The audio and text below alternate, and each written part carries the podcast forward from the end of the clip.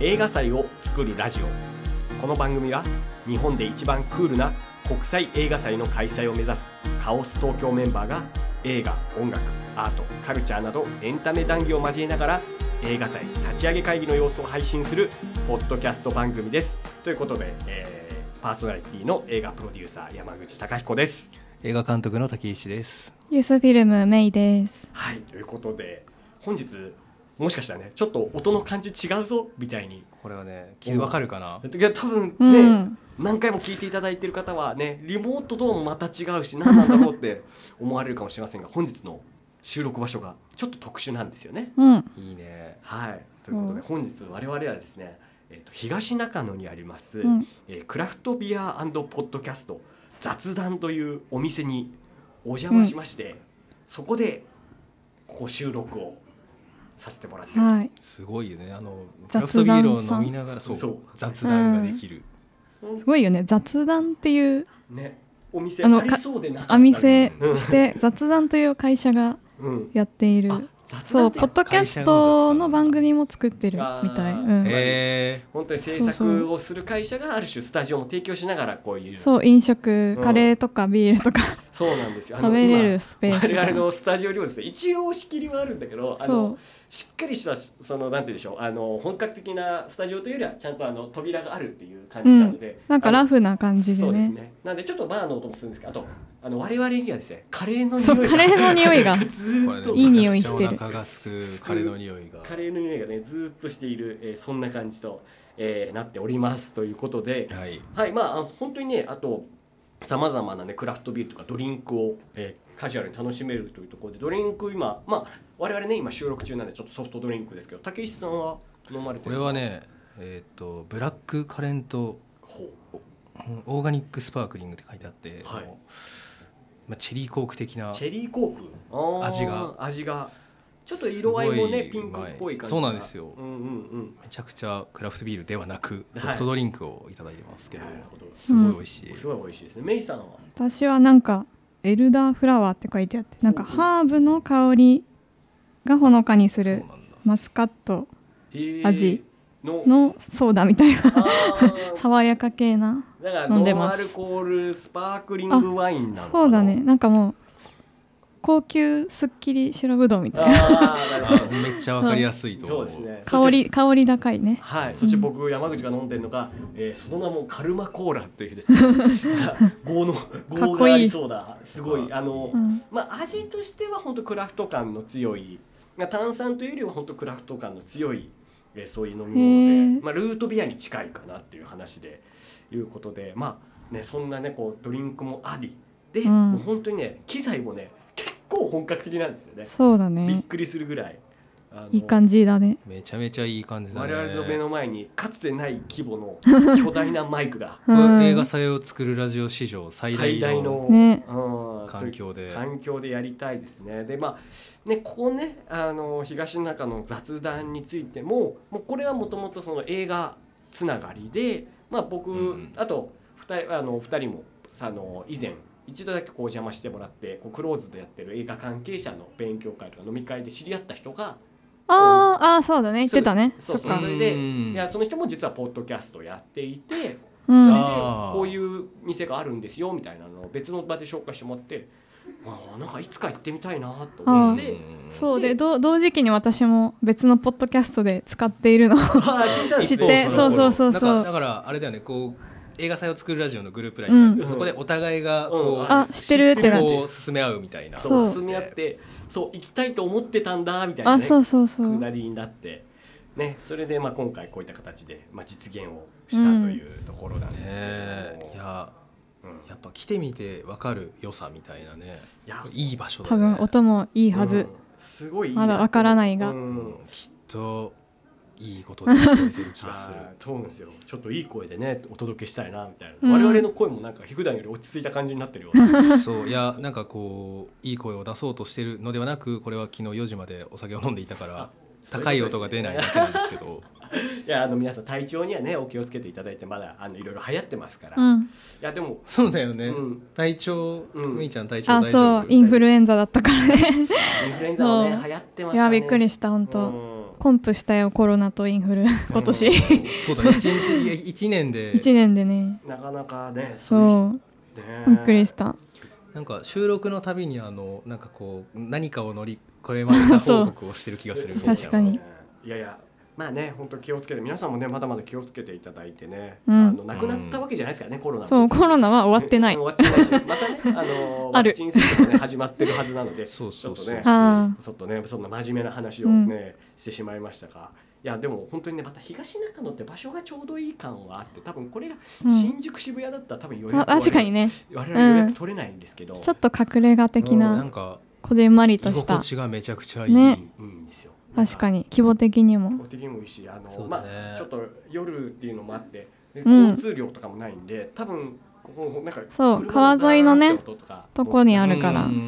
うんんすっごく、えーいい場所にね東中野って言ったらねあの映画好きにとってはポレポレもあるしポレポレもあるしなんねかすごくここもまた一つね今後我々から発信してある種聖地にしていきたいなとまあそんなことするまでもな くすでに聖地になってる感がありますが、さてまあ早速ちょっとねあの映画祭を作るラジオらしく映画の話をしたいんですけれども、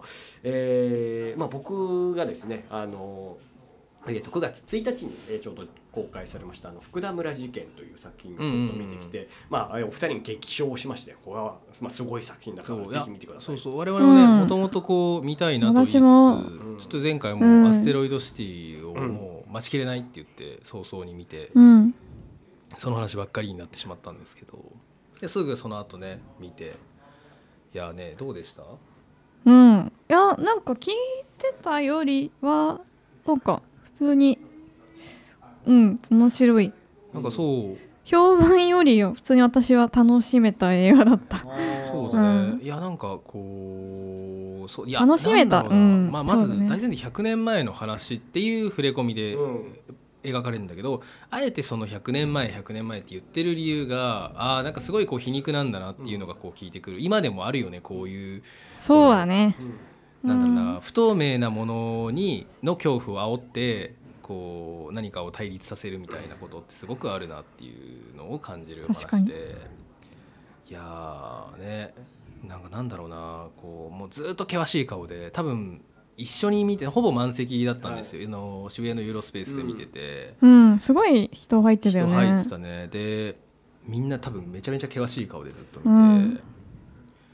であとキャスティングもすごい良くてそうキャスティング最高なんだよねうん実はいいいい素晴ら しい実は最高なんだよあの皆さんねいいうん演技をされているというか、めちゃめちゃバチってはいハマってる人たちが多く てびっくりしたそうあんたそういう顔感じの顔だよな、あんみたいたなあんたしかできねえよみたいなあの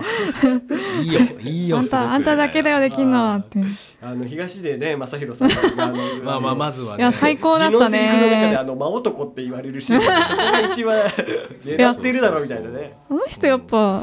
その後やっぱいい役いっぱいやってるよね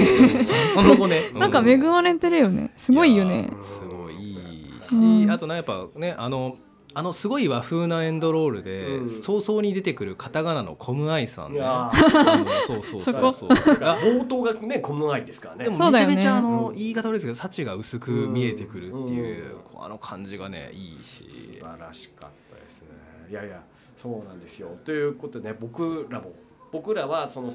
福田村事件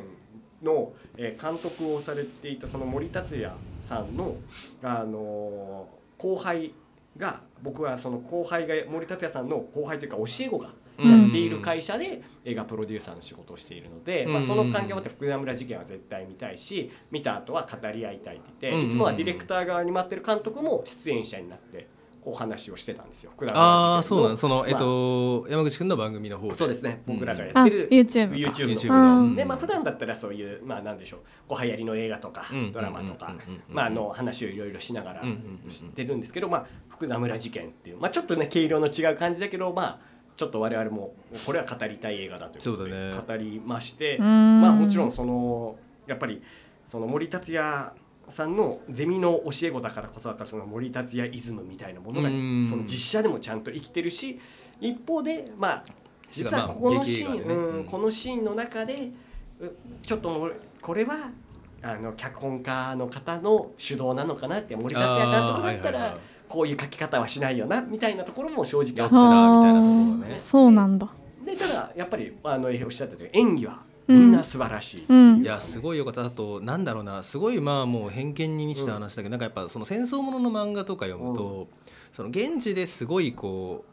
うあの出張って実際にものすごい戦果を上げてたり、せ前線に行ってた人ではなく田舎ですごいこう軍人憧れみたいな、うんものすごく強いあー小さいでも威張っいてるやーまあメガネの軍人もうなんかすごいギガ化された存在をもう全て濃縮した水道橋博士いやー最高だよあれね在郷軍人会っていうね当時そのね、せうんそのなんて言うんだろうねその町内会の中にそういううん組織があって、そうで一人いるんだけど多分あれは本当にそういう人たちがやってたんだろうね、なんか一日中軍服着て生活してるってそういそううそうあのさなんだっけそれこそ昔の「ドラえもん」のさあの象を殺す話とかに出てくる、あの街でちょっと映る、うんなんか不格好ななんかその多分そんなに偉くないけど、はいはい一般人に威張ってる軍人の、うんもうそのままで、そうですよいやーいやうんね、でそんな話をしてたんですよ水道橋博士素晴らしかった、あはいはいうんで YouTube をこう撮ってましたら、んでこう公開しましたと、うんうんうんそしたら1個目が来ましてあ YouTube の YouTube の方で1個目が来まして、えー、1個目なんと「水道橋博士本人です」映画談義って素晴らしいですねみたいな どちょっと待ってちょっと待ってすごいなどういうことだみたいなすごいいやー本人ですってくんのすごいね本人ですのあと映画談義って素晴らしいですねみたいななんかみ水野晴郎さんかなみたいな水野和郎かよろしょうかみたい なそうそうそんな感じで、あのー来てでまあ我々もちょっと目を疑ったんだけど、うんまあ、間違いなくそれクリックしたらあの町山智弘さんとかと語り合ってるあの YouTube チャンネルに飛ぶんで水道橋博士のね、はいうん水上博士の YouTube に飛ぶんで間違いなく本人でうんうんうんうんであのーそれであのダメ元でうんうんうんこうこうこういう事情我々もこうこうこういうところでその森達也監督とつながりがあってうんうん今回撮らせていただいたんですけどつきましては出ていただくことは可能ですかなんてことを言ったんですよ。うんうんうんそしたら水道橋博士が、まあ、快諾というか、へー若い人なんでねぜひぜひなんて言って。すごいねはい、でそれもあってあのもう急遽もうカメラ4台用意して もう2時間ぐらい収録してあもう撮ったんだはいそれで1時間かな1時間半かぐらい収録をして、まあ、えっ、と8月あごめんなさいえっ、とね、えー9月の、えー、26以降にちょっと公開うあうんりんまして、うんうんうんあのというでいうところでいろいろ話したんですけど、うんうんまあちょっとね面白かったですねもう水え道ー橋博士が本当に大変だったらしくて、あその当時とその撮影も含めて、うんまずあの本人言ってたんですけどあの撮影中かなんかに、うんなんかつまずいたかなんかで、うんあの腰の骨かなんかにひびが入ってたらしい、ええあーそうなのうんいやー大変だねだからあの最後の慟哭は本当に辛かったんです、あーいやー辛いようねん痛みで体を震わしてたのかみたいなそうみいやーところだったりとかあとそのあーこれなるはほどね本当にそのコロナ禍で撮影が行われていたっていうところもたまたまあってそのその京都の山奥の中で本当にコロナ禍で撮影なんでその撮影グループごとに結局分かれてうんバラバラになったまんまで。あそうだよねチームチねームあの最後バッと集まるけそうど普通だったらこう集まって毎毎晩こうなんか休憩時間とかうん集まって飲んだりとかしながら「君のこの演技いいね」なんていうのを語り合うんだけれどもうんそういうのはせずにもう本当に本番だけでぶつかり合うんでなるほどねそのあ福田村事件状態ですよ。ー確かにねん確かにねコミュニケーション一方その頃みたいなねみたいうんなそういうものが起きるみたいな。決してあーあなるほどのね混じり合わずダジラでもう本当にあのうんうんうんまあただ井浦新さんはあの水道橋博士にもう躊躇せずに来てくださいと。あうーん、もう本当僕はそれにしっかり答えますんでっていうのであの水道橋博士になったということで、なんかねわざとこううん合わせないようにするとかさうん配役的にあるけうどんうんうん意図的うんに自然と自然と環そう境的にそういうそうならざるを得なか現った場で撮って、うんたのすごいそうなんいいだねいやまあだから、へーだからこそのなんかあのやっぱちょっとリズム感違うんですよ、うんあの正直その村の人たちと、えわかるうんへーやっぱなんかそのえもちろなるほどんねお芝居としてお話の流れで使う言葉がちげえみたいなとか言ってるけど、やっぱ多分そのあるんだろうなってそのやっあぱあーの暗夜してる人たちはそのなんか多分家族感出てきてるように、多分そのようにこうやってきてるだろうし役者たちへのえ面日々の生白活をいねそれねなるほどねだからやっぱチームで作り上げていくで順取りだからうん本当にあそうなんだあ順取り順取へりだったらしうんえらしいですねへえうんっていうところでああいう形でまあ本当にねあの水道橋博士は,、まあ、は演技本格的にああいう演技をするのは初って本い人やもそうだよねあんなになんかこうメインなキャストをやってることないよね多ない分ですねまあいろいろ話聞いてその是々監督とかあーそっかのシオンそっかそっかそっか監督の作品にも出てたんだけれども、うんうんあくまでなんて言うんでしょうそれはその芸人としての本分は保ったままというか、うんまあ、いわゆるコミカルなものだったりとか、うんうんうんまあ普段の水道橋博士うんうんうんの役だけど、まあ、今回ははっきり言って真逆のもうだって変な話ね。いなんだろうなまあわかるけど、うん別に水道橋博士だ,、うんだからどとして出てる要素は一個もないわけじゃんか、うんそうまあね、あの森達也監督もそのパンフレットの中で、うん彼には酷なことをしましたって言ってましたけどうんかにねだっていやそうでしょ確かにね逆の気持ちを一番共感しづらいというか、うん真逆のキャラクターをやるというか。んんんそうだよねううんでもハマってたよねめちゃめちゃハマっただ超あのねハマってたよねいやもう見た目から何から全部すごいうんうわーっていうたななんか多分これ水道橋博士がやってるからこそずっと出てる悲壮感というか、それすごいうん、うん確かうにうんんうんねこれをなんかマッチョなあの人がそうやなんだるよと、ねなんかこいやうできてしまう、うんなんかこう強い人間本当の強い人間がやってると、うんやっぱ成り立たないんだよね、あのやだみみたいのは。あ、うんあのちっちゃなガキ大ガキ大将でもないんだろうね多だから分本当にこうなんか身に余うるん威張り散らし方をしているっていう感じが多あ分多分だってあの感じだとその最初の冒頭の感じだとまあ多分この当時スクールカーストみたいなものがあるかどうかわかんないですけど、うんうんうん多分じゃあそのあの井浦新さん豊原康介さん水道橋博士の中で、うん多分一番カースト的に、でうんうんうん多分下だったのは水道橋博士そうだよね、うん多分ね。ーそうだねなうかこんううんんでもそれがこうある種いろんな権力基盤とかっていう、うんある種権威をうん身につけたことによってみたいな。でね逆にこう豊原康介さんのね演じる役もねなんたるんもうねねえそうだねあれはあので歌丸さんがアトロクで言ってたけれども、うんアトロクリスナーっていうのはもうあなたたちは本当皆さん豊原康介さんの気持ちでしょうみたいなことすごいいやーもうあのなんかやっぱ豊原康介さんも常にあのやるせない顔が超いいじゃなういんそうですよあちゃーみたいあちゃなーみたいなもう止ま止まらん止まらないみたいなっうんていうそういやいやねそうだね本当いや本当キャスティングいや素晴らしいななんだろうねこのす素晴らしさみたいな、だから初監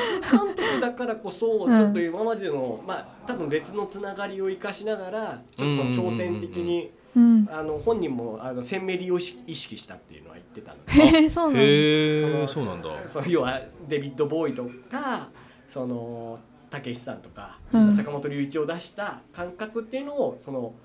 森達也監督は、まあ、ちょっと今回やりたかったっていうので「まあ、あー水なるほ道橋どね博士」とか「コムアイ」をな出んしてだっろてうねいう。あーはーはい本間愛さんも別に、うまあもちろんあの結構演技の仕事される方比較的うんされる方ではあまるけれど、あアーティストの中ではねそれでもああーのああいう感じだねっていうのはあっ確かになんか確かに昨ね今のねたね、もううんばねばば大バジェット映画的なところじゃないもんねそうだねそうだねそことは全然違います確かにだよね確かにいやそうまああとだからあの今キャスティングで言うと最近あのもっぱらあの綺麗なカレオジに定評のある井浦新 が今回もちゃんとカレオジをやっててカレ素オジ晴らしいカレーおじでしたね最高だなと思っていやいやそうだからすごい金よねオジウラ新といえばだからもうずっとここ最近言ってんだけど、うんその秋山監督っていう方の、まあまあインディーズでよく作品見てた方ですごい好きな作品を撮られてる方なんだけどあの、えー、とタイトルが思い出せねちょっと待ってねあの井浦さんとえっ、とあれあの人あの人あの愛がなんだとさパンバスの人えっ、ー、といえっ、ととえーとやばいやばいやばいええっ、とねー、えーとね 愛がなんだだとあれですかねいやあ僕人生に積んだ元アイドルは赤の他人のおっさんと住む選択をしたあーツンドルあれあれそっかそうツンドル井浦新さんと深川麻衣さんなんだけど、そうですねいやこれをなんか、うんうんなんか前評判原作があるので、はいはい原作は僕は見れてないからあれなんだけど、秋山監督は割とそのなんだろうな男女別にあのパートナーとかカップルでもない男女がこうえっ、となんだろうなこうお互い共生していくだから例えば「月決め男の子友達」っていうはい作品だと別になんか付き合うわけではないがこう共生していく居心地のいい友人として、まあちょっと契約をしていくみたいな話だったりするんだけど、えっとそうツンドルももしかしたら別におじさんはい彼おじと元アイドルが暮らしてそこで発生する年の差ロマンスの話ではなく、なんかこうロマンスは別に外の男とはあるかもしんないけどやっぱ例えばなんかそいつがなんか思うようにいかないんすよみたいなのを淡々と聞いてくれる彼おじウーラ新たみたいなでウーラ新たも実はなんかこう過去にあ恋愛があったのかなんかこう今ちょっと何かがあるのかでうんそれをまた淡々と聞く元アイドルの若い女の子みたいなこうたなだるほどね一緒に暮らしていくという新しい家族の形映画なのであればうんめちゃめちゃ見てみたいなうん急に全く見てない映画のあらすじを勝手に妄想してテンションが上がっててはいすごいねあの11月公開なんですがすそうですごいよね楽ましだみ公で開されてなかったですよねまだまだんそうねちょっとまあいやーね牧山前監督本当にすごい好きな方なので楽しみなんですよねそうですね、まあ、井浦新さんは本当にねあのインディーズの映画だったりとか今回の福田村事件みたいな結構、まあ、ある種挑戦的な企画なんかも積極的に出ていただいているっていうところも含めてすごくねあの良かったですね。まあうん水道橋博士があの後半はあの収録の後半はあの懐かしいあのたけし軍団の話とか結構されて ああいいねちょっとねそっちの YouTube もぜひ見たいね聞いてください本当9月のちなみにはい後半26日ぐらい26日ぐらいにはもう出てると思います、であのそうですねなんだかなそうそうそうそうそうで今こう今の人たちどう思いますって言ったらいでも今の子たちはうまいよって言ってましたね水道橋博士から見ても漫才とかああそのうん表現のお話ねうんうんでうんその城をその竹市リアル竹市場を築いていった、うんわけだけど今はまあその戦ある種戦国時代というか、うんうん戦国時代というかもう鎌倉時代ぐらいかな、うんこううんうん守護大名がそれぞれのこうファンをしっかりどれだけ抑えられるかっていうところになってる中でうんうんうんうんまあその城を築いている人たちはすごいねみたいな。うん戦わずして勝った有吉はすごいねとかねそういう話とかもいへろいろされてーうんなるほどねあー結構じゃあ幅広く幅広くいろいろお話を伺っててあー面白いね面白かったですちょっとはいもう多分だってあれだよねこれこれの、ね、収録の公開されこのポッドキャストが公開される頃にはもうすでに公開されているという話なんでもうすぐ YouTube で見れるねうんはいいいじゃないですかいやそうなんですまあだからねこういう偶然あるんだなっていう話いでやーだからびっくりしたね。あ DM やってみるもんだなっていうそうあだーねだから我々のねラジオもね、うんちょっと DM とかやってみると、そうだねはいこういうど話しんどたんですよちょっみたいなと連絡してこうこっちからそしてねゲストをここのね雑談に呼んでそう だここでねねやりたいねやると結構良さそうですよねいろいろなんかねはい面白い気がするつきますし、ね、ぜひぜひここでねやってもいいなというふうに思ったりもしますが、はいうんまあ、さっきねあの9月のあの今ちょうど9月の後半に収録してるという話だったんですが、うんうんうんえー9月の10日が武井さんのお誕生日だったあそうそうなんですよありがとうございそまうすそうおめでとうございますあれあおれめでとう。ははいあのあのねえこう AM ラジオとかだったらここであの AD とかあのプレゼント持ってくる流れなんですけいどやいやいや今回ごめんなさい全然全然あないでのすなんか恩着せがましく打ち合わせの時にあうのんそういえばそうだったんですって言っただけなので全 然いやあでれもすけどあの誕生日はもうどんな感じで誕生日はでもつつましくつつましく過ごしたよね美味しいものをいただ美味しき、いあー素晴らしいですね。え何したっけ覚えてないあのモンブランいただきましたあモンブランモンブランとかモンブランとか食べ僕たいが異常に好きなので、うんほいほいあモンブランは。そうモンブラへンを。ーそう都内モンブラン美味しいみたいなやつ検索した。それでまあい そう結構一番二番手を。とにやかくっぱそう Google 検索は頭悪く検索したもん勝ちなのでいやいやそんなことないと思うよあのうまく使えばですけどね。そうそうそうそうでやっぱそういうねななんんかか美味しいモンブランのお店がねいっぱいあるらしくそうて。そうそう ちそょういちとょこちかょことか、うんとかとかまあそんなことがありつつで、はい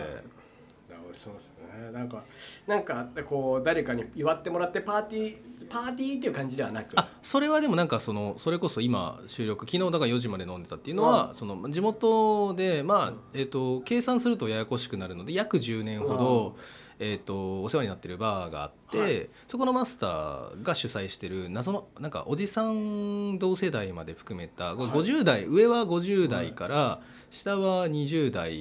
までの、えー、とアニメ界みたいなのがあって、ほうまあ、うんオタクいわゆるオタクの、はいえー、と会があって、その会のそはそ年齢層の広いオタクたちとのお酒を飲みながらの店の iPad で好きな曲を流してみんなであらっていうのはをいやって、で2軒目そのその地元の地元ので最深部と言われる、はいうースナックに行き、はいそこであのおじさん3人と愛選手を歌って4時に帰ってくるって いうこれは濃い濃いねいやーすごかったですよ。そのえ50代ぐらいまではそのアニメ界っていうのがまずなんか濃そうじゃないですかすごいっすよ、うんもう本当にねあのでもちゃんとみんななんかうん最近、あのやっぱすごいのがもうこう10年ぐらい前から、まあ、ある回なので「今期」っていうワードでうん全て世代がぶっ壊れるんで全あ部ー全員話せるっていうあそうなんですねだからは例えばじゃあ呪術廻戦の話とかあそうう今期何見てるあ呪術あへえみたいな感じで別にもう50代と20代が普通に喋るんですよ。ああいいそれいいっすいいねん確かですよね。になんかそういう共通の話題がある前提でこう年をまたいでいるとそうなんですよいねやでしかも恐ろしいことに僕結構知ってる人もいるし、ええ知らないずっと10年仲良く喋ってるけど何の仕事してるか知らない人とか全然いるんですよ、はいはい あそういう会っていうただもうアニメを語り合う会そうなんですよね、えーめちゃくちゃ面白くいてやーそれ楽しいなえそれはメイさんは行かずもあ家にいましうたいもうや一回行ったことあるけどちょっとうんちょっちとょっとごめん力不足というかいやこれはあうんの本当にアニメが好きな人がいた方がいいなといジャンうルがぐら違っていみんなねちょちょっと楽しそうぐらいでいくとおあお思ったよりディープやみたい なうんなんかうんそうだねやっぱあの、ななんだろうな昔のまだあのオタクが冷遇されてた時代からオタクをやってた人間たちなので、うんあの気持ち悪さをすごいこう評価されるあー文なんかこう文化なんですよ。なんか私どっちかというとこうエヴァ前のはいちょっとレトロなはいうんアニメが好きだかはいらはいはいはちそょっうそとうだよね。あそこのね時代の時代というかしてる、ねねうん年長のそうだね方もいるけどなんかメインはねそうもうそうそう。そこまあ、うんそこも含め軸そこ軸の幅広くだからいね。そうですねやっぱりそこでこう軸になるのはやっぱりエヴァとかガンダムになってくるんですいかやまあガンダムはなんかこう、なんだろうな。まあそのまあ50代軸なので、もう知らてかまあガンダムおよびやっぱと富野義行っていうのを語らずして喋れない状況ではあるんですけど、ただまあ幅広いのであー別にいろんな人いるんで、ただ。この人とはこれだよねみたいな、とかこあうー一対一ずつであるんですよ。それそのねこの人がそうそうそうそう得意とする分野みたいなそうなんねですさあでもそうそれは確かにあるなそうなんですよねだから組み合わせ次第で僕があんまこう入れない日とかも全然あるんですうよ、んいや確かにそれはそうですよそうそうねいやいいやわやかるわかるいやなんかそういうのねでもねいいですねなんかその共通の趣味があるからこう話せるっていうのはいやうーんすごい楽しいですねほっとねちょっとね僕もね行きたいなって思いつつちょっと僕も多分なんか、歯がねお刀の歯が折らいれたや状態にな山りそう内くんはいけるんじゃないかいなけそうだよねけますかねあ りま適すか適性があるってやつだと思ういやいや刺さった状態で帰ってきそうな気がしますけどあそんなね知ってればっていう感あじそうだか別らにあの怖い回では全くなくて、あの知らなかったら全部貸してくれる用意がある人たちなのでう んすごいですねあでもそういうのありがあたいそうな行くと大体なんかあのお土産でレンレンタルだけど DVD とかブルーレイを持たされるあーっていう素晴らしい回なんですよねいいですねなんかじゃあもう充実した、ね、誕生会だったのもう間違いないそうですね。いや、そうそうそう、楽しかったって感じですけどね。モンブラン食べてね、はいということでじゃあ、えーすいません映画祭を作るラジオは毎週各種ポッドキャスト Spotify などにて配信中でございます、えー興味のある方フォローお願いいたします、えーまた、えーメッセージお待ちしております、えーぜひ映画祭を一緒に作りたいですイベントでこんな企画をやってほしいこの映画面白かったです、えーなど何でも結構でございますので、えーよろしくお願いします宛先メールアドレスは、えー、カオス東京アットマーク Gmail.com です、えーカオス東京は、えー全部アルファベット小文字になりますので、はい、よろしくお願いしますしますで我々メンバーおのおのの X や、えーユースフィルムの X そしてインスタグラムに見て、えー程よく、えーこちらの情報を発信しておりますので、えーよろしければフォロー、えーリツイートあ失礼リポストですねリポストをどうぞお願いいたしますはいそれでは、はい えー本日の会議はここまでですお疲れ様でしたお疲れ様でしたお疲れ様でした